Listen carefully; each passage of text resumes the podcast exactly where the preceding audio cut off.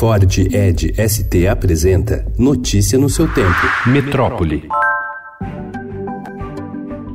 Contrariando declarações recentes do presidente Jair Bolsonaro, um documento assinado pelo ministro da Infraestrutura, Tarcísio Gomes de Freitas, encaminhado à Câmara dos Deputados, informa que de um total de 8 mil trechos licitados, 4.204 pontos devem começar a ser monitorados por radares do governo ainda em 2019. Os contratos citados fazem parte de um edital de 2016 publicado na gestão do ex-presidente Michel Temer, que dividia as rodovias em 24 lotes, 18 licitados até o início de 2019. No texto de 10 páginas enviado à Câmara, o ministro diverge do presidente ao afirmar que uma possível redução do número de radares, caso ocorra, será por causa do contingenciamento orçamentário da União e critérios técnicos. Bolsonaro alega a existência de uma indústria das multas.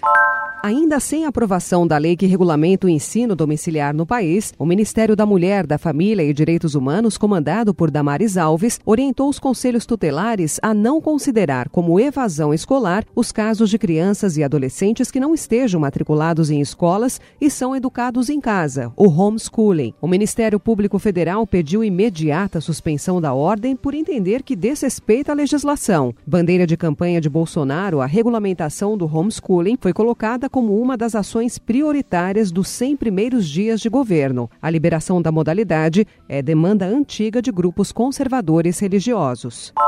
Nós temos um compromisso, já anunciado publicamente, de colocar o Rio Pinheiros até dezembro de 2022 limpo. O governador João Dória, do PSDB, anunciou ontem a retomada de ações para a limpeza da calha do Rio Pinheiros, na capital paulista, o chamado desassoreamento.